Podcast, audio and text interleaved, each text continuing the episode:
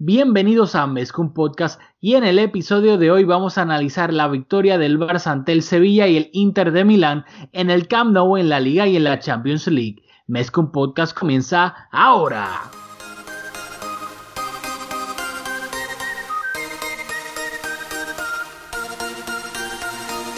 Kevin Roland, contigo empezó todo. Som el millor club del món, diguin el que diguin. Catalunya! Apreteu-vos els cinc cinturons, que ens ho passarem bé. Bienvenidos a Mezcum Podcast, podcast dedicado a cubrir toda la actualidad del Fútbol Club Barcelona. Les habla Rafa Aldamuy junto a Julio Borrás. Dímelo, Julio. Dímelo Rafa, saludos a todos y a todas las que nos escuchan. Esto ha sido una odisea. La tecnología nos volvió a traicionar, pero aquí estamos. Un día tarde, pero aquí estamos. Así estamos aquí, le pedimos disculpas a todos nuestros oyentes. eh, que pues puse el tweet, a- valga la redundancia, en Twitter eh, de que a- ayer domingo no pudimos grabar por problemas técnicos, lo tratamos, pero lamentablemente no pudo ser, como el Barça en las semifinales del año pasado contra el Liverpool. Ajá. Este, y estamos aquí hoy lunes tratando de grabar de nuevo, así que gracias por esperar y pues obviamente esperamos que lo puedan escuchar tempranito este martes. Eh, rapidito, antes de empezar a discutir todo lo que vamos a discutir, recuerden que nos pueden seguir en las redes sociales, en Twitter, Facebook y en Instagram bajo Mezcum Podcast. Ahí ponemos cuando subimos cada episodio. En Twitter comentamos también durante los partidos. Recuerden Mezcum Podcast en todas las redes sociales. Y por último, por favor, recuerden suscribirse a Mezcum Podcast donde sea que escuchen sus podcasts. iTunes, Spotify, Anchor, Stitcher, donde sea, porque de esa manera, si le dan subscribe, automáticamente le salen los episodios nuevos tan pronto los grabemos y de una vez también nos pueden dejar un review de 5 estrellas porque de la manera en que funcionan los reviews en iTunes, mientras más reviews de 5 estrellas tengamos, más le vamos a salir en el home feed a la gente que tal vez le gustan los podcasts en español, le gusta el Barça, pero no saben que existe Mezcum Podcast. Así que te cedo ahora la palabra, Julio. Bueno, vamos allá con la alineación. El Barça salió con un 4-3-3. Vamos primero de atrás adelante, empezando por la defensa. Ter Stegen en la portería, el estelar Marc-André Ter Stegen. Sergi Roberto eh, de lateral derecho, Todibo y Piqué, pareja de centrales. Nelson Semedo de lateral izquierdo, interesante, vamos a hablar de eso. Artur eh, de interior por la izquierda, Frankie de Jong, titular de medio centro, ganándole la partida a Sergio Busquets. Vidal de interior por derecha y la delantera Messi por la derecha, Suárez de 9 y Dembele por la izquierda. ¿Qué te pareció la alineación? Bueno, hay que mencionar rapidito que eh, la titularidad de Todibo se debe a que un Titi está lesionado y Lenglet estaba suspendido, así que le tocaba el turno al joven francés. Todavía Jordi Alba había entrado en la convocatoria, inclusive estaba en el banquillo, pero claramente no estaba al 100%, así que repetía Nelson Semedo como lateral izquierdo, creo que la defensa era lo que había. En el medio campo eh, Valverde le dio descanso a Busquets, Frenkie de Jong jugó de medio centro, Artur de interior izquierdo y Arturo Vidal creo que se ganó por su buena actuación a mitad de semana contra el Inter comenzar este partido en el Camp Nou y arriba a la delantera Messi Luis Suárez y por, por primera vez en toda la temporada eh, Antoine Griezmann era suplente, la primera vez que, que se le daba descanso al francés y entonces su lugar lo ocupaba otro francés, Ousmane Dembele. A mí me gustó la alineación, yo creo que eh, la titularidad de Arturo Vidal fue más que merecida. Eh, creo que también me encantó que jugara Dembélé porque tú sabes que yo no soy partidario para nada de que juegue Griezmann por la banda izquierda y por ahí es donde viene jugando básicamente cuando juega con Luis Suárez y Messi, así que me encantó ver esa amplitud, por lo menos en lo que el tridente se refiere, con Dembélé, por la banda izquierda. Bueno, eh, sobre Griezmann, que dándole descanso a Griezmann, es cierto que es la primera vez que, no es titular, sin embargo, ahora que nos vamos al parón FIFA, yo creo que no, tiene tanto que ver con descanso porque no, no, no tenemos partido, así que creo que eh, fue una decisión más táctica. Eh, creo que fue decisión de Valverde, no, no creo que haya tenido mucho que ver con descanso. Y en cuanto a Vidal, estoy totalmente de acuerdo con que la titularidad fue el premio por el partido que hizo ante el Inter, aunque yo tengo mis dudas ahí sobre el partido de Vidal ante el Inter.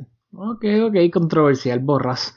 Eh, también hay que recordar eh, que Ansu Fati volvía la, estaba en el banquillo también. Eh, el niño mimado del barcelonismo de 16 años estaba de nuevo en el banquillo. Em, yo difiero un poco porque hay que recordar que también Antoine Griezmann sí no va a jugar con el Barça, pero va a jugar con la selección de Francia ahora en el parón FIFA.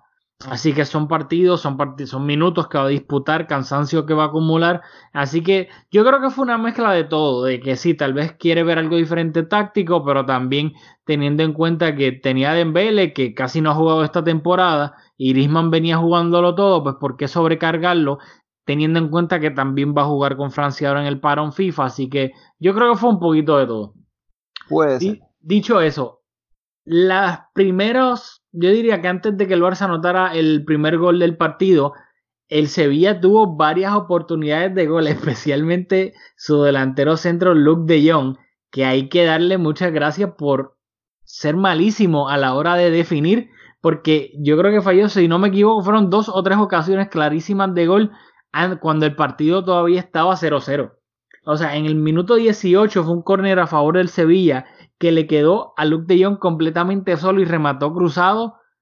O sea, un remate horrible. Y en el minuto 26, un centro de Lucas Ocampo, de Jong remató picado, pero falló por completo frente a portería. Así que son dos ocasiones clarísimas de gol que falló el Sevilla con el partido estando 0-0.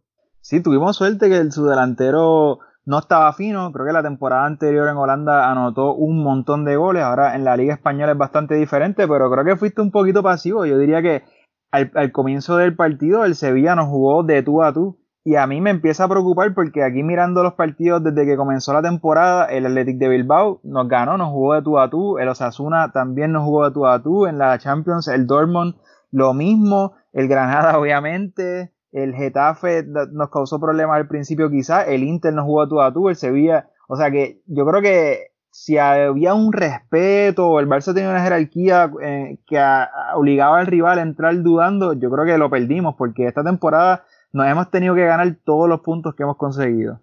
Sin duda alguna, el Barça, eh, pues lamentablemente, le han perdido el respeto. Yo creo que eso de, de Anfield todavía este, sigue dando estragos un poco, pero, pero también yo creo que a mí no me sorprende los partidos de visitante, el Granada, el Dortmund, o sea, el Barça cuando sale del Camp Nou, pues es un equipo súper vulnerable.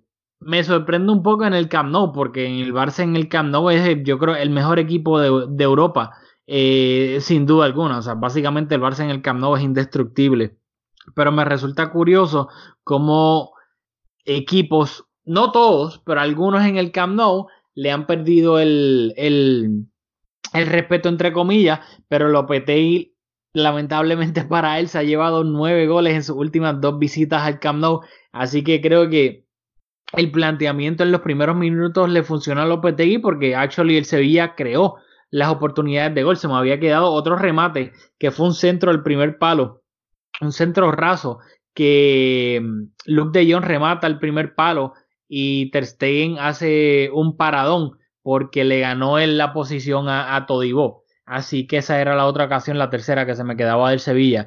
Creo que el planteamiento inicial le salió bien a Lopetegui porque el Sevilla creó esas oportunidades. Luego, pues Lopetegui no puede rematar por Luke de Jong. Ya ahí, pues no sabemos si el Chicharito tal vez hubiese metido alguna de esas tres, si las hubiese tenido, no sabemos, pero el Sevilla empezó bien en el partido. Luego em, empezaron muy bien y de hecho, o, sea, estás hablando de, los delanteros, pero creo que el mediocampo del Sevilla estuvo muy correcto. Yo diría que, por lo menos al principio del partido, y lo vamos a hablar porque no fue como que el Barça luego se logró sentar y dominar el, partido. O sea, todo, aparte de los goles, el Sevilla yo diría que, que, fue superior al Barça en muchas fases del juego. Y el Barça jugando con Artur y con Frenkie de Jong debió haber sido capaz de, ser un, equipo más con, más jerarquía en el medio, con más posesión, con un poco más de calma y no vimos nada de eso. Yo creo que los dos tuvieron individualmente un partido buenísimo, ambos en, su momento dejaron detalles técnicos espectaculares, demostrando que lo, lo grande que son como jugadores en, facetas individuales, pero colectivamente no fueron capaces de, de hacer nada en el mediocampo, básicamente. Sí, y este, yo quería comentar rápido que voy a hablar rapidito del gol ahora, porque quiero comentar algo y no sé si, si vas a estar de acuerdo. El gol iba a llegar en el minuto 27, un centro de Nelson Semedo, que todos sabemos que es derecho, estaba jugando de lateral izquierdo, fue un centro con la pierna izquierda y Luis Suárez obviamente dentro del área remató de chilena un remate, o sea, brutal, espectacular para, para abrir el marcador para el Barça. Yo no sé si te estás dando cuenta o si, o, si estás de acuerdo, mejor dicho conmigo, que atacando Semedo para mí ha demostrado que ataca mejor como lateral izquierdo que como lateral derecho. Y me explico, porque ya cuando Nelson Semedo está en medio campo hacia adelante, se, como lateral izquierdo, Semedo ataca como si fuese un extremo izquierdo. O sea, me, imagínate, obviamente. Si estás jugando a pie cambiado. Estás jugando a pie cambiado. Imagínate como. O sea, obviamente, salvando las diferencias abismales del planeta Tierra, encara como si fuese Neymar, a pie cambiado. So, está, cuando ataca, ataca como extremo izquierdo a pierna eh, eh, como extremo izquierdo a pierna cambiada. Y entonces yo creo que se le hace más fácil atacar de esa manera que cuando como lateral derecho tener que encarar o llegar a la línea de fondo siendo esa su banda que no está pierna cambiada, yo creo que se le hace un poco más difícil, mientras que cuando está atacando, que básicamente pues está atacando como extremo izquierdo, se le hace más fácil, porque inclusive lo vimos en varias jugadas hacer varios gestos técnicos gambeteándose al, al rival contrario. No sé si estás de acuerdo con eso, pero por lo menos eso fue lo que me he fijado en los últimos dos partidos de él atacando como lateral izquierdo. Te la compro, porque por eso dije cuando hablamos de la alineación al comienzo, interesante lo de Semedo, porque jugando fuera de posición, creo que tuvo un partido de, de los pocos jugadores, o sea, yo creo que hemos empezado a hablar de los goles y tal, y no generalizado, y el Barça tuvo bastante flojito, yo diría, en general, y Semedo fue de esos bright spots, de, de lo mejorcito que, que vimos, o por lo menos aunque no estuvo muy bien, quizás me sorprendió porque últimamente no, no está en su mejor forma. Y jugando de lateral izquierdo, que no es su posición habitual, eh, por lo menos en, en, fase ofensiva, como, como comentaste, estaba bastante correcto. Ahora, en fase defensiva, yo no soy futbolista, nunca he sido futbolista, y, estoy, pero aún así estoy convencido de que un cambio de posición así tan grande jugando en este nivel te, te condiciona demasiado. Y lo vimos con Piqué que como no estuvo el Lenglet, ocupó ese espacio de los dos centrales, el que estaba en el lado izquierdo del campo, Todibo estaba en el lado derecho, y lo vimos dudando un poquito a Piqué en ocasiones, y es un cambio similar,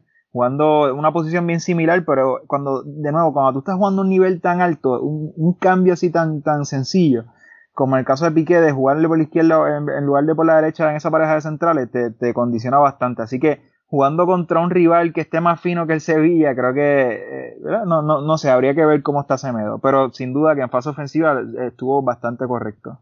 Sí, estoy de acuerdo. Tal vez en el aspecto defensivo, pues es mucho más difícil, pero atacando creo que le ha venido mejor atacar por el, como lateral izquierdo que como lateral derecho. Dicho eso, en el minuto 32 eh, iba a llegar el segundo gol del Barcelona iba a ser el gol, un gol de Arturo Vidal, asistencia de Artur, que no, si no me equivoco, esta fue la jugada que comenzó Semedo.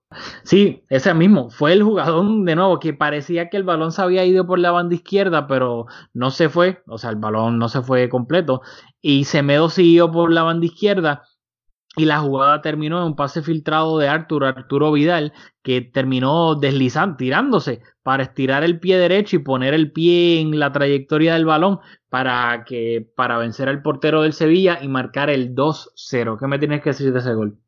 Bueno, el gol, como dices, empezó con, con Semedo, que no, no se rindió en la jugada. Muy bien por Vidal posicionalmente yo creo que en este medio campo de Artur de Jong que estaba jugando a medio centro y Vidal, Vidal tenía bastante libertad y se le pide que, que, tenga, que tenga llegada desde el medio campo, así que muy correcto en su posicionamiento. El gol, el detalle de, del remate, de, lanzarse al piso y tal, estuvo muy bien. Y lo, y lo más importante, yo diría, fue el momento. O sea, solo cinco minutos después del gol de Luis Suárez, nuevamente en un partido en que el Barça yo diría que estaba sufriendo, que yo vi al Sevilla siendo superior que el Barça en el Camp Nou, que es algo que nuevamente a mí me preocupa, y anotar un gol cinco minutos después de ese primero, yo creo que fue un, golpe al Sevilla del cual no se pudieron recuperar. Bueno, y tan solo tres minutos después iba a llegar el tercer gol del Barcelona, iba a ser el Barcelona iba a presionar arriba recuperando el balón y Arthur le iba a dar el pase al espacio a Ousmane Dembélé que se iba a adentrar en el área, iba a hacer un enganche hacia el medio dejando sentado por completo a Diego Carlos y luego para definir el segundo palo con la pierna derecha, un para mí un golazo de equipo y el gesto técnico de Dembélé de enganchar hacia el, hacia el medio me pareció espectacular. A mí el enganche estuvo el, enganche fue lo más vistoso quizás por la manera en que el central se deslizó, pero luego el remate cuando ves la toma en cámara lenta, como la coloca borde interno eh, con comba, el segundo palo fue un golazo. O sea, yo creo que a simple vista fue tan espectacular el recorte que el, el, remate como tal se quedó un poco al lado, pero a mí me encantó la definición y, realmente fue un golazo y una muestra de lo que Dembélé es capaz de hacer, que en esa primera mitad, cuando el Barça no le estaban yendo las cosas bien, con Luis Suárez que yo lo vi, o sea, yo lo vi bastante errático, Messi que creo que fue de, lo más flojito del partido, obviamente no está ni cerca de su mejor nivel, en esa primera mitad Dembélé estuvo yo diría que de los delanteros era el mejor que estaba, que luego en la segunda mitad creo que su nivel bajó considerablemente, pero te demuestra, esto es un partido bien de ver en el cual te demuestra un gesto como eso, un detalle espectacular en, la conducción y en la definición, y luego en la segunda mitad vemos lo peor de Dembele que, que, que estuvo bien flojo. Sí, así, lamentablemente, lo de Luis Suárez y yo, que Callahan nos escribió en, en Instagram, bueno, tenemos que hacer, vamos a hacer una pausa. Tenemos que hacer más. Nosotros nos escriben, nos hablamos en la preproducción de mencionar la gente que nos escribe y, tratar, pero eh, nos envolvemos hablando luego y nunca citamos a nadie. Así que por favor, si, si tienes algunos comentarios de, Twitter, vamos a leerlos porque creo que es importante. O sea, es parte de nuestra, de nuestra, de nuestra. Tiempo de echar aquí en Twitter, mira. Mira, rapidito. Por ejemplo, a Lucas que nos preguntó si había podcast esta semana, se dio cuenta que no lo sacamos el lunes. Un saludito a Frank también, es at mitos3681, que nos escribió que P golazo de Luisito, eso es lo que debería hacer Suárez, empujar goles. No estoy de acuerdo que, no creo que un gol de Chile nace empujar goles, pero, eh, pero estaba ahí pendiente. Héctor Santos en H Santos, que también nos escucha y siempre nos escribe. Un saludito también. Este, E Acevedo 57 también siempre nos contesta. Ramón, grande. Ramón Soto siempre está. Ramón ha estado desde el comienzo, desde, desde los comienzos de Mes con Podcast. Así que un saludito a Sick Nice también, que siempre nos escribe. Este, a Easy, que ese fue el duro, que dijo que no podía pensar que, que Julio dijo que, de, que fue, ese G. Roberto jugó mejor que Frankie de Jong a Laila, olvídate, ¿verdad? Muchas gracias a la gente que nos contesta, nos encanta que nos escriban, inclusive hasta cuando ni siquiera ponemos posts que nos mencionan porque vieron algo en el juego y lo quieren comentar, muchas, muchas gracias. Eh, dicho eso, uso lo de que, lo de que que nos comentó que estaba pues de acuerdo en lo que no quiero decir que yo, porque esto no es que yo me lo estoy, una teoría mía, también lo he leído en Twitter, no voy a tomar crédito, pero que la, manera, la mejor manera para el Barça aprovechar a este Luis Suárez, a este momento de su carrera, es tratar de convertirlo en lo más rematador posible y que no esté envuelto en la creación de la jugada, ni en combinaciones, paredes, etcétera, que simplemente cuando se le pasa el balón sea para que remate. Y creo que en los últimos tres partidos que se ha visto al mejor Luis Suárez en cuanto a goles y a definición se refiere, han sido jugadas que ha marcado en donde por lo general... Con la excepción de la, de la del pase de Ter Stegen que, que corrió la mitad del campo. Bueno, sí, corrió la mitad del campo, pero, ¿sabes? Fue, corrió y lo que hizo fue, la tocó de primera. A eso es lo que me refiero y remató. Como que, que él no tenga que dar más de dos toques. Si él da más de dos toques, yo creo que ya eso es demasiado para Luis Suárez. Bueno, yo he sido bastante vocal ah, defendiendo a Suárez en cuanto a que me, encanta su capacidad. número uno de Luis Suárez. claro, no, en, cuanto a su capacidad goleadora y en cuanto a que no hay discusión de que debe ser titular igual la mayor cantidad de minutos posible. Pero también he dicho que me gusta cuando se asocia eh, lejos de la portería, y pero en este partido estuvo bastante errático. O sea, ni, ni yo lo puedo defender porque creo que no aportó, obviamente, aparte del golazo que marcó, no aportó mucho más en la creación en su último cuarto. Exactamente. Julio es el, defensa, el defensor número uno de Luis Suárez y yo difiero en lo que para mí que se asocia bien, para mí Luis Suárez no se asocia bien, cada uno vamos a morir en nuestras respectivas islas hasta el momento. Eh, dicho eso, en el minuto pues 78 iba a llegar el cuarto gol del Barcelona, un tiro libre de Messi, que claramente se notaba que estaba buscando su primer gol de la temporada, un tiro libre, pues, como todos sabemos que Messi sabe hacer por encima de la barrera. Los cambios rapiditos, en el minuto 65 iba a salir Arthur e iba a entrar Busquets. En el minuto 70 iba a salir Arturo Vidal e iba a entrar Iván Rakitic.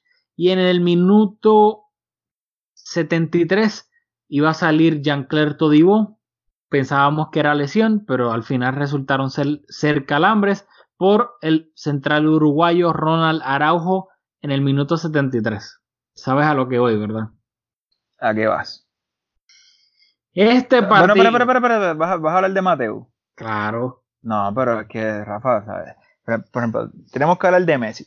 O sea, estamos claros que Messi está viniendo de lesión y tal, y, yo, igual que por, su rendimiento, no dudo de Suárez, tampoco, obviamente, no dudo de, Messi, pero Messi estuvo bastante flojo. Yo diría que fue de, los 11 jugadores del Barça, fue el, que menos nivel, en que menos nivel estuvo. Tenemos que hablar de todo, digo. O sea, no, no, tenemos muchas oportunidades para verlo y un partido de, mucha exigencia. Eh, tengo bastante curiosidad. Nosotros no hemos hablado. ¿Qué te pareció el partido de Todibo? ¿Crees que un jugador, un jugador que, es capaz de, ser suplente, de, tener algún tipo de error en este equipo? ¿Qué, ves en, ese jugador? A mí me parece, a mí me gustó el partido de Todibo teniendo en cuenta que tiene 19 años. Sí, hubo algunas jugadas como esa que que de Jong le ganó la, posición y remató al primer palo. Eh, pero yo creo que teniendo en cuenta que tiene 19 años, que él básicamente no ha jugado en casi un año, porque cuando él llegó en el mercado de invierno, él había estado meses y meses sin jugar en Francia. Así que yo creo que teniendo en cuenta que, que, tiene 19 años, a mí me gustó al principio cómo salía desde atrás jugando con el balón. Mm, se le veía cómodo, no, no despejaba el balón, trataba siempre, trataba de salir jugando desde atrás. Así que a mí me gustó lo que, lo que vi de Todibo, teniendo en cuenta que tiene 19 años. Y los centrales, o sea, se espera que usualmente un central llegue a su peak futbolístico cuando está en los late 20s, empezando los 27 años, por decirlo. O sea, Todibo tiene 19, que él no está ni cerca de entrar a, a sus años donde va a rendir mejor. Y teniéndose en cuenta, a mí me gustó lo que vi. Yo creo que demostró claramente que puede ser el cuarto central del, Barcelona. Yo creo que vi algunas cosas similares a ti, pero lo, vi bastante verde. Creo que es evidente la falta de minutos que tiene, porque en algunos momentos en defensa estaba dudando bastante, pero luego en el juego aéreo lo ves despejando muchos balones. Luego en los pases, realmente dándole salida al balón eh, con, pases no me fijé mucho realmente, pero sí que en ocasiones que son más vistosas, cuando salía conduciendo un poco se atrevía y parece que técnicamente es un jugador capaz de cuando está en aprieto dar dos o tres toques y para buscar darle salida al balón. Así que tenía esos destellitos de, de, ser un central que se ajusta a nuestro perfil. Sin embargo, creo que lo vi dudando mucho en fase defensiva, que es lo más importante. Cuando eres central, es mejor que seas bueno defendiendo y que despejes todos los balones a que técnicamente seas un crack, pero dude eh, haciendo tu lado el principal. Así que yo todavía lo tengo bajo observación. Sí, es que eso es exactamente lo que yo estoy totalmente de acuerdo de que se ve verde, pero creo que se, que se vea verde es totalmente entendible debido a las circunstancias de la edad que tiene y lo poco que había jugado también antes de eso, especialmente el último año. Así que yo creo que yo le vi, yo no lo juzgo, lo juzgo por los destellos que vi más bien y creo que tiene herramientas para ser un central más que correcto para el Barcelona y, ser esta temporada el cuarto central, que es lo que es y lo que va a ser. Va a estar curioso a ver si tenemos la paciencia de desarrollarlo. Y antes de entrar a hablar de Mateu, que, sé que está ahí temblando, no yo he hablado de Frenkie, tú no has hablado de Frenkie. ¿Qué te pareció el partido de Frenkie tomando ese batón de, de Sergio Busquets? A mí me gustó, pero quiero decir que el mejor del mediocampo, de nuevo, una vez más, fue Arthur, no fue Frankie de Jong, para mí. En dicho eso, no quiero, quiero mencionarlo porque yo creo que caemos y, en la tendencia de que cuando un jugador lo hace tan y tan bien, pues ya we take it for granted. Como pasa con Messi, que Messi ni siquiera está cerca de estar al 70% y para mí, o sea, todas las oportunidades de peligro que crea, que, que pues uno lo da por sentado. Pero de nuevo, para mí Messi, teniendo en cuenta que él no está cerca de estar a su máximo nivel, tuvo un gran partido también. Igual hizo, 10 regates. O sea, mira eso, o sea, Messi no está ni, no está ni remotamente listo al 100%, hizo 10 regates. Eso es una burrada, eso es una barbaridad. Y de nuevo, lo quiero mencionar porque no quiero que we take for granted que es Messi y pues es el mejor jugador del mundo, probablemente de la historia. So quiero darle su crédito. Pues de la misma manera, antes de hablar de Frankie, quería mencionar lo de Arthur porque, de nuevo, creo que sin duda alguna, esta temporada ha sido el mejor mediocampista del Barcelona en lo que va pues, de esta temporada. Dicho eso, Frenkie, a mí me, me, gustó el partido de Frenkie y yo, y yo creo que yo le daría un 7 de 10 a Frenkie. Y me gustó el partido. Yo creo que yo lo vi, hizo varias jugadas eh, bastante bonitas estéticamente. En una hizo una ruleta tipo, eh, tipo pues la ruleta famosa de Zidane para salir este, de una presión de dos jugadores del Sevilla. Creo que él controla bien el balón cuando se asocia usualmente toma la decisión correcta cuando tiene que asociarse con Messi, eh, que obviamente es el jugador, el mejor jugador técnico que tenemos, con, con Arthur también. A mí me gustó el partido de Frenkie, sin decir que hizo un partidazo. Pues, mira, a, mí como que estoy como frío y caliente con Frenkie y también Frenkie hizo seis regates y para poner los seis regates de Frenkie y los 10 de, de Messi en contexto, ahora mismo esta temporada en Europa el jugador que más regates promedia es, Neymar y hace 4.8 por partido. Así que, o sea, hacer 6 regates y 10 es, una barbaridad. Yo creo que Frenkie se sintió cómodo con el balón y estoy de acuerdo con que Artur fue el jugador más destacado de los del medio.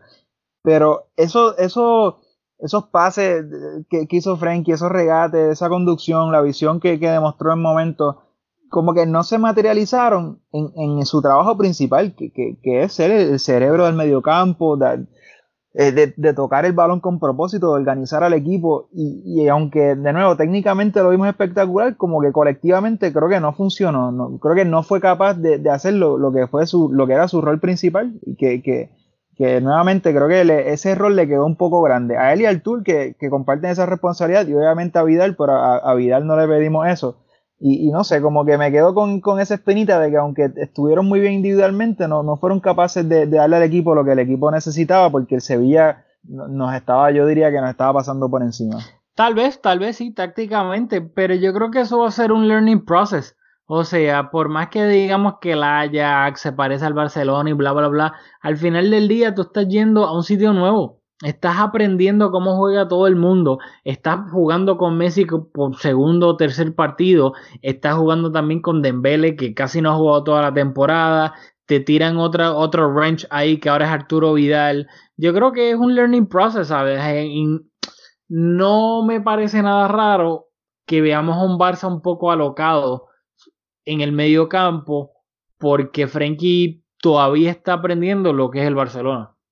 Puede ser, puede ser, pero Frankie todavía lo tengo en probatoria. pero vamos a pasar a lo que los dos estamos locos por cubrir, que fue el partido errático de, de Mateo Laos, que tantas decisiones que yo no creo que condicionaron el partido, pero definitivamente van a condicionar partidos que vienen y que Fue, estuvo fatal. ¿Por dónde vamos a empezar con, con Mateo Laos? Bueno, primero que todo, esta amarilla Piqué la estaba buscando, pero... No, no, no, no, lo de Piqué fue o sea, Piqué, a mí me dio una risa, hizo todo lo posible y no se la sacaban hasta que tuvo que decir, pero tengo que darle una pata a este balón porque este tipo no me va a sacar la tarjeta. Y yo estoy seguro que Mateu sabía. Es que estoy conociendo a Mateu, estoy seguro que sabía que Piqué iba a buscarla o que la estaba buscando y dijo, si tú la quieres te la vas a tener que ganar. Es totalmente de acuerdo. en el minuto 84 Piqué eh, se ganó y bien merecidamente después de tanto esfuerzo la tarjeta amarilla porque estaba a uno de la suspensión. Por ende se pierde el próximo partido del Barça que si no me equivoco es contra, el Eibar. Y de esa manera llega limpio al clásico que va a ser en el Camp Nou. Así que ya el Barça está sin piqué para el próximo partido luego del parón FIFA. Va a estar sin piqué y no sabemos si un Titi todavía llegue. Así que en ese instante el Barça, los centrales del Barça eran Lenglet, pensando en el Eibar, Todibo y Araujo. ¿Qué pasa? Sale Todibo que todavía no sabemos que tenía. Resulta que eran calambres, pero nos enteramos después. Así que todo el mundo pensaba que estaba lesionado y no sabíamos cuánto tiempo iba a estar fuera. Así que en ese momento, para hablar claro, los centrales del Barça contra el Eibar iban a ser Lenglet y Ronald Araujo. Pero Mateo tenía otros planes. Mateo. Mateo Laos, que siempre quiere ser el protagonista, en el minuto 87 se iba, entre comillas, solo el chicharito y en un forcejeo cuerpo contra cuerpo termina cayéndose el chicharito con un forcejeo con Ronald Araujo. Obviamente eran los últimos dos, estaban yéndose hacia la portería de Ter Stegen. Mateo Laos, siendo Mateo Laos, le muestra la roja directa a Araujo porque según su criterio em, el Chicharito estaba más adelantado y no fue cuerpo contra cuerpo, sino que Ronald Araujo tumbó a Chicharito y Chicharito se iba a ir solo con pues, a portería. Le muestra la tarjeta roja directa en el minuto 87. ¿Qué pasa? Luego de eso, como si no fuese poco la roja directa. Pero tiempo, tiempo, tiempo. Yo tengo que hablar un poco de esta acción. Ok. O sea, esto fue un balón dividido en el cual Chicharito y el pobre Ronald solo 14 minutos. Esta acción fue 14 minutos luego de, que Araujo entrara al, partido. Estaban cuerpo a cuerpo. Araujo en algún momento le agarra la, camisa al Chicharito. Yo creo que sin mucha consecuencia. No fue un alón. Fue, quizás fue un, agarrón. Ahí quizás hubo una falta. O sea, le agarró la camisa, pero no se la aló. No la aló, ¿verdad? Hay, una posibilidad de que, eso hubiese sido una infracción. Sin embargo, no, dieron ley de ventaja, eso no se cobró como una infracción. O sea, la jugada continuó, ambos siguieron corriendo y Chicharito se tiró de cabeza. O sea, Chicharito se tiró, un piscinazo, no hay manera, o sea, eso no fue falta. claro, es que si el, el alón es debatible. Si a ti te agarran de la camisa y te alan la camisa, Tú te caes hacia atrás, tú no te caes hacia el frente. Pero la caída fue después del alón. después del alón dieron dos trazos más cada uno. O sea, la toma de camisa no fue lo que produjo la caída. ambos siguieron detrás del varón. Y, como había contacto, Chicharito se tiró de cabeza y, en, y Mateo interpretó que fue falta, era el último hombre, una acción clara de gol y le sacó la tarjeta roja. Y eso, para mí, eso fue un error o sea, craso. Totalmente de acuerdo. ¿Qué pasa? Ya con ese error craso, abrió los floodgates. Porque obviamente todo el Barça va a recriminarle. Todos los jugadores, Messi, Suárez, Busquets, Dembélé, De Jong, todo el mundo. ¿Qué pasa? El pobre Dembélé, que sabe como cuatro palabras en castellano, le saca la roja directa por decirle que era muy malo. Le dijo, eres malo, muy, muy malo. malo. Eso es lo que dice el acta de Mateo. Que Dembélé, por decirle eso, le sacan la roja directa, que significa que no tan solo se va a perder el partido siguiente contra el Eibar, sino que muy probablemente le van a dar dos partidos de sanción, por lo cual Dembélé se va a perder el clásico también. Me parece bueno, que... Bueno, este, esto es el análisis de Iturralde González en, en Carrusel. Cuéntalo, que tú eres el que escucha eso fielmente. ¿Verdad? Esto ahora está en manos del comité de competición. Y aquí el criterio es que si el comité de competición interpreta que fue un desprecio, esa frase, eres malo, muy malo, si eso fue un desprecio, la sanción son de dos a tres partidos. Si consideran que fue un insulto, son cuatro partidos mínimo. Así que a mí me parece que, más no, no, me parece un insulto, o si es un insulto, un insulto leve, quizás más un desprecio, así que le podrían caer un montón de partidos a Dembele por, por algo que, yo creo que no la merita. Bueno, lo peor es que aquí han habido jugadores que han llamado al mismo Mateu como cristiano, que se agarró el miembro viril y le dijo hacia Mateu, ¿te gusta? ¿Quieres este? Y no, no les mostraron ni una tarjeta amarilla. Y luego tú ves al pobre Dembélé que no sabe ni hablar español. Valverde, ¿qué tú crees de, de, de Valverde esa expresión? Pues yo creo que esa Yo creo que lo estaba tratando de defender, pero eh, para dar contexto, en rueda de prensa le preguntaron a Valverde sobre, sobre qué pensó de la acción y él dijo, me extraña, me extraña porque a mí me cuesta comunicarme con él insinuando que Dembélé no sabe hablar español. Así que dijo, si, si le dijo algo, fue muy breve. Y lo más gracioso es que tú sabes que en España en el día después y todo eso sacan le ponen subtítulos pues a, las conversaciones de los jugadores o con los árbitros, lo que sea. Y en el día después de esta jornada sacaron leyéndole los labios cuando Messi le fue a recriminar a Mateo cuando expulsó a Dembélé y salen los subtítulos Messi diciéndole a Mateo sobre Dembélé, no sabe hablar, no sabe hablar. Solo que Messi da más risa todavía porque Messi en el calentón ni siquiera le dijo como que no sabe hablar español, simplemente dijo no sabe ni hablar, no sabe hablar, ¿cómo te vas a sacar roja si no sabe ni hablar? Sí, la defensa de, Messi y de Valverde básicamente fue de eh, decir que, que Dembélé no, que, que, es una realidad, quizás no, no, el castellano no se le da muy bien, pero, pero igual no sé, no, no, no queda como, como Dembélé no queda muy bien. Exactamente, y a mí lo que me da rabia de todo esto es que todos conocemos a Mateo. Mateo es el árbitro farandulero. Mateo es el que siempre saluda a todos los jugadores, aunque no sean ni amigos, los saluda como si fuesen amigos de él. Y tú los ves, tú le ves las caras de ellos, como que ¿qué hace este tipo?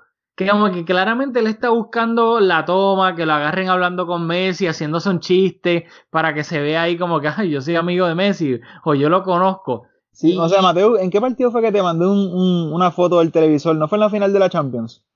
Que Mateo estaba de cuarto árbitro con la pizarra de los cambios y estaba muerto de la risa buscando atención de cuarto árbitro. O sea, un partido bien importante así. O sea, este es un, tipo que, que quiere ser protagonista siempre.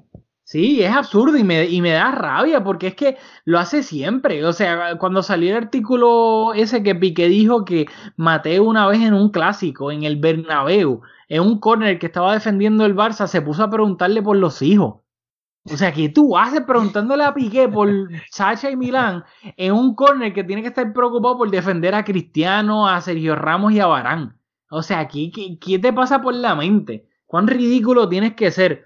Y yo lo dije en Twitter, para mí, de ahora en adelante, o sea, sí, lo tenían que haber hecho antes, pero de ahora en adelante, yo creo que los jugadores del Barça deberían pasar por completo de Mateo, eh, de que ignorarlo por completo, o sea, a un nivel que sea hasta insultante para Mateo. De que ni le hagan caso, que él le hable y lo sigan caminando, que ni le dirijan la mirada. Porque eso es lo que él le duele. él lo que quiere es protagonismo. Por ende, si los jugadores lo le, muestran desprestigio de tanta manera, de, a ese nivel, de que ni siquiera I'm not gonna even acknowledge que tú estás aquí al lado mío, yo creo que eso es lo más que le va a doler a Mateo. Puede ser, quizás se lo disfrutaría también, uno nunca sabe. Así que, habiendo discutido ya todo ese culebrón de Mateo, ¿hay algo más que se te quede por decir sobre este partido? Que tenemos que pasar al partido de mitad de semana de Liga de Campeones. No, nada, solamente decir que gracias a esto y a que el Atlético de Madrid empató, el Barça eh, se colocaba en el segundo lugar de la liga con 16 puntos, a dos puntos del líder, que ahora mismo es el Real Madrid. Así que yo creo que negocio redondo, fin de semana redondo para el Barça. Eh, Ajá. No, no, que se puso a dos puntos del líder. Te quería preguntar rapidito, este, ¿te gustó Campos? Que durante la semana te escribí que, que, que tú eras pendiente, ¿te gustó? Pues honestamente lo vi, me, nunca, yo siempre había visto a Lucas Ocampos como un jugador flaco y alto. Como tipo Di María. Yo no sé, yo siempre he tenido en mi mente tipo Di María. Tal vez es que antes era más flaco, pero nunca me había fijado en él. Obviamente en los últimos años ni siquiera pues estaba, no estaba pendiente para nada. Pero me dio mucha risa cuando me dijiste lo fuerte que, que estaba, porque cuando lo viera con el Sevilla dije, espérate, o aumentó varias libras y se puso fuerte, o yo tuve una idea de él completamente errónea de que era flaco tipo Di María, inclusive cuando estaba en River. So, aquí estoy como que medio confundido. Sí, o sea, físicamente es bastante imponente y creo que tiene, tiene un buen awareness. Este, y, y, al principio del partido creo que fue de los dos equipos, quizás estaba entre los jugadores más destacados, creando bastante peligro, pero luego, obviamente, yo creo que lo que definió el partido fue que nosotros tenemos a Suárez, a Messi y a Dembélé y, y, el Sevilla tenía a Ocampos, a Munil, a, Noblito y eso fue lo que, lo que determinó que hay una diferencia en calidad, pero, pero yo creo que, que Ocampo, un jugador que me, yo no, no sabía mucho delante de esta temporada y a mí me impresionaba mucho. Sí, y qué bueno que el Barça, porque eso es algo que tal vez pues criticábamos algunos años anteriores, especialmente el, el año en que Neymar se fue al PSG, que cuando mirabas al banquillo del Barcelona estaba un poco difícil en cuanto a calidad se refiere y ahora mismo yo creo que el Barça, o sea, tiene un plantillón, o sea, calidad en absolutamente todas las posiciones del, del campo. De acuerdo. Dicho eso, pues el Barça está a dos puntos del Real Madrid, que si el, el Barça gana el próximo partido y el Real Madrid, básicamente se estaría jugando el liderato en el Camp Nou, en el clásico.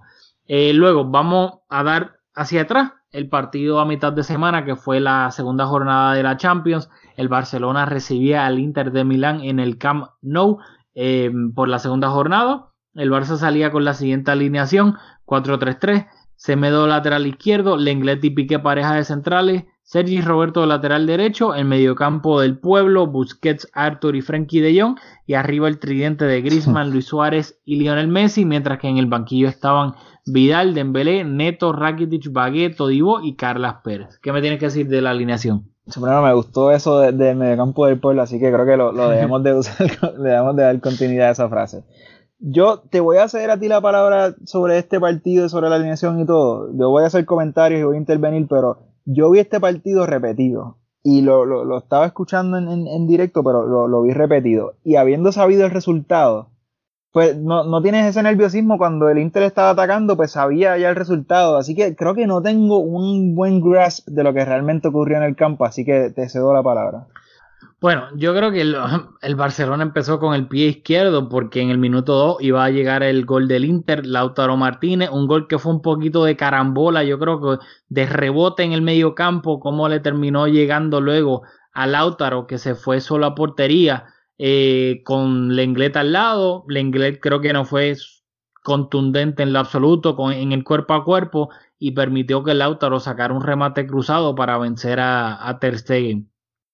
Y dicho eso, en la primera mitad yo creo que el, el, Inter jugó bien su partido, porque el Inter, al contrario del Sevilla, que el Sevilla sí le estaba jugando de tú a tú al Barcelona, el Inter estaba esperando atrás y cuando robaba el balón, porque el Barça no podía finalizar la jugada, salía bien al contraataque y le estaba creando peligro al contraataque, que creo que eso el Inter lo hizo, lo hizo bastante bien. Y yo creo que a eso se refiere eh, pues la gente o pues, las críticas que había el Barça en esa primera mitad.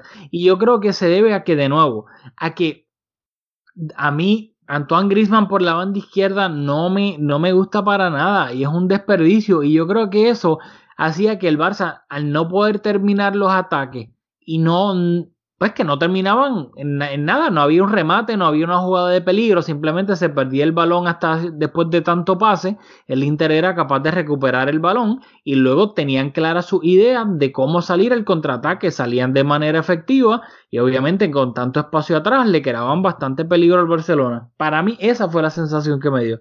Sí, y haciendo hincapié en eso, eh, el Barça, escuché expresiones de, Messi, de Piqué y de Valverde. Eh, los tres hablaron en, su debido momento sobre la presión del Barça, sobre la presión alta del Barça, y estaban diciendo que en la mitad el ajuste mayor fue eh, eh, que la presión no estaba siendo efectiva, no estaba siendo inteligente, y, es algo que nosotros hemos hablado aquí, que nos hemos dado cuenta que para, para mí, particularmente esta temporada, los interiores y hasta el mediocentro se alejan demasiado de su posición en esa primera línea de presión. Y si el rival es capaz de superar esa primera línea de presión con, con uno o dos pases, quedamos demasiado descubiertos y parece que defensivamente somos débiles, pero realmente lo que pasa es que al, al, al, ser vencido en esa presión quedamos en, en, desventaja numérica y parece que es, que es la defensa, pero yo creo que es la, la manera en que presionamos y es algo que me parece deliberado. Y el Barça aparentemente es algo que hablaron bastante en el descanso, ajustaron cómo iban a presionar al rival y se, se notó la diferencia un poco en que en que logramos eh, evitar eso, esas ocasiones en que estábamos en desventaja. Sí, porque el, el, el, el, Inter salía, o sea, lograba vencer esa presión con demasiada facilidad para salir al contraataque. Y una vez superaban esa presión, como bien dijiste, pues obviamente con eh. tanto espacio atrás y jugadores tan rápidos en punta que hay que recordar que no estaba, no estaba Lukaku. Por ende, eh, Conte salió con Alexis Sánchez y con Lautaro. Así que eran dos puntas sumamente rapidísimos que podían bajar a recibir, que son capaces de girarse, o sea, que le crearon bastante peligro al Barcelona por su movilidad y por su rapidez. Dicho y, y, hablamos, nosotros quiero para decir que nosotros esta temporada, no recuerdo luego de cuál partido, hemos hablado de la presión del Barça. Entonces, cuando, cuando ocurrió esto, que salió varios jugadores y el técnico hablando de eso, me, me hizo sentido, es algo que, que, que, hemos venido observando y le hemos hablado. Hay algo en la presión que está fallando. Bueno, yo creo que eso es trabajo de Valverde para lograr una presión efectiva, ya sea pues responsabilidad del mediocampo o de la delantera eh, dicho eso, en el minuto 53 iba a venir un cambio bastante tempranero. Salía Busquets, entraba Arturo Vidal, por ente Frenkie de Jong pasaba a jugar de medio centro. Y al minuto 58 iba a llegar el gol del empate del Barcelona. Iba a ser una jugada por el sector derecho, donde Messi básicamente iba a estar en la línea del córner. Luego iba a hacer un pase hacia atrás Arturo Vidal, que estaba en la esquina de, del área. Y luego le iba a dar un, pues, un centro pase a Luis Suárez que de primera con una definición espectacular al segundo palo iba a vencer a, a Handanovic y lo que me resalta de ese gol es que Luis Suárez antes de que Arturo Vidal le centre el balón Suárez está apuntando con su mano derecha diciéndole a Arturo Vidal tírame el balón ahí al espacio, tíramelo ahí.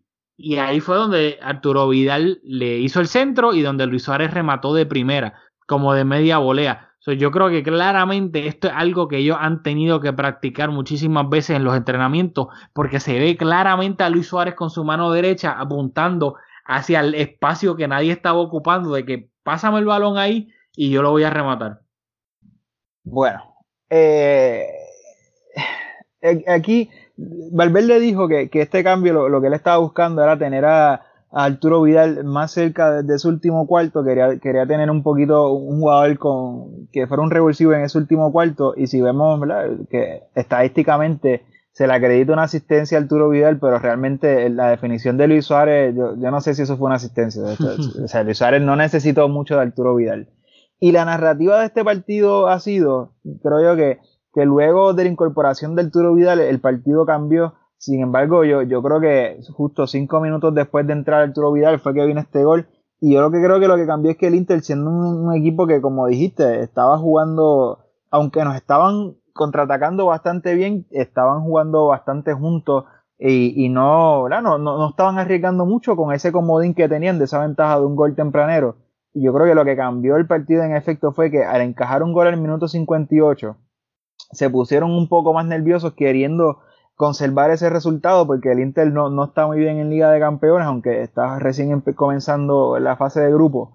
Pero al, encajar ese gol en el minuto 58, ahí fue que eh, el Inter cambió un poco la manera en que estaban abordando el partido y, yo creo que del 58 en adelante que el Barça lució mucho mejor, la diferencia fue que, que el Inter se puso bastante más conservador. Sí, claramente en la segunda mitad el, Barcelona tuvo toda la iniciativa, el Inter no estaba saliendo básicamente casi nunca el contraataque con, pues, con claridad ni nada. Y luego, antes de que llegara el gol de la victoria del Barcelona, en el minuto 66 iba a salir Antoine Grisman e iba a entrar Usmane Dembélé, así que el Barça iba a tener esa profundidad eh, por el sector izquierdo, por lo menos en cuanto a su delantera se refiere. Y luego en el minuto 84 iba a venir, bueno, el gol de la victoria, un jugadón desde casi medio campo de Messi que se quita varios jugadores del Inter, le termina siguiendo el balón a Luis Suárez en el borde del área y Luis Suárez con un primer toque espectacular se va de Diego Godín para luego estar dentro del área completamente solo y poder rematar para vencer a, a y marcar el 2-1 del partido. Sí, aquí el, gol, similar a, lo anterior, el gol fue el control orientado. La manera en que Luis Suárez es capaz de recibir el balón y colocarse en ventaja para rematar sin tener que, dar más de un toque fue espectacular. Y nuevamente, o sea, un jugador que, es capaz de, de, en un partido de tanta exigencia ante el Inter en Liga de Campeones, o sea, este es el nivel más alto posible eh, del fútbol. O sea, no el Inter, pero quiero decir en la competición, lo que significa luego de haber empatado el primer partido de grupo, era un partido que teníamos que ganar básicamente sí o sí para empezar a encarrilar el, grupo y pasar a la próxima fase. Y nuevamente Luis Suárez es jugador que, que, con su capacidad goleadora pues nos dio esa ventaja y por eso no duden de Luis Suárez, es el caballo. Ok, ok. Dicho eso, el Barcelona pues iba a ganar el partido em, para sumar cuatro puntos en, en, lo que va de la Champions League. Eh, ahora mismo creo que está, si no, bueno, no tengo, ¿verdad? No tengo aquí la tabla del, del, Champions, pero está, empate, tengo, está empate con el Dortmund, ¿verdad? Con cuatro puntos. Sí, están ambos con cuatro puntos, una victoria y un empate. Eh, Slavia Praga todavía no tiene un punto igual que el Inter, no ha ganado. Ninguno de los dos equipos han ganado, de hecho, ambos tienen un empate y una derrota. Así que. Y hay que recordarle que gracias a que el Inter empató en San Siro contra el Slavia Praga en la primera jornada y obviamente haber perdido de, contra el Barcelona en la segunda jornada, el Barcelona, los próximos dos partidos del Barcelona son contra el Slavia Praga. La tercera jornada juegan en la República Checa y en la cuarta jornada lo reciben en el Camp Nou, mientras que el Inter las próximas dos jornadas tiene que jugar contra el Borussia Dortmund. Así que el Barça, ganándole los dos partidos al Slavia Praga, básicamente casi casi seguro asegura eh, el pase a los octavos de final. Gracias a ese empate del Inter contra Slavia Praga en la primera jornada. Así que el Barça tiene su futuro en sus manos porque creo que debería ser capaz de ganarle los dos partidos al Slavia Praga y ya cuando vaya a recibir, para colmo en la quinta jornada, recibe al Dortmund en el Camp Nou. Por ende, cuando ya reciba al Dortmund en el Camp Nou, el Barça debería tener 10 puntos. y luego, grupo de la muerte. Y uno esperaría, bueno, gracias a que... Gracias. Porque fue súper facilito ganarle al Inter en el Camp Nou. Eh, Así que debería, de, ajá, debería tener 10 puntos cuando reciba el Dortmund en el Camp Nou y uno esperaría que mínimo pueda sacar un empate contra el Dortmund en el Camp Nou, porque obviamente por no decir una victoria. Por ende, yo creo que debido también a cómo está confeccionado y se han dado los resultados, yo creo que el Barça, el Barça debería clasificar a los octavos de final en los próximos dos partidos enfrentándose al Slavia Praga. Algo que tengas que decir antes de despedirnos. Yo creo que todo está discutido, así que se avecina un parón FIFA, un descanso para el Barça y para nosotros. Así que volvemos próximamente. ¿Qué tú tienes que añadir? No, no. Así que ahora viene el parón FIFA. Eh, recordarles que el próximo partido es contra el Eibar y contra el Real Madrid. Ambos partidos, tiempo, horario del este, son a las 7 de la mañana. Así que hay que madrugar. Un saludito a Moratalla y allá toda la peña del Barça de Los Ángeles que van a tener que madrugar más que nosotros. Ellos van a tener que estar viendo el partido a las 4 de la madrugada. Así que cuando pienses que alguien que lo tienes mal, siempre recuerda que alguien lo tiene peor que tú. Así que un saludito a todos los culés del área oeste de Estados Unidos que lo van a tener que ver a las 4 de la madrugada. Y nada, nos vemos aquí en la próxima en Mezcum Podcast.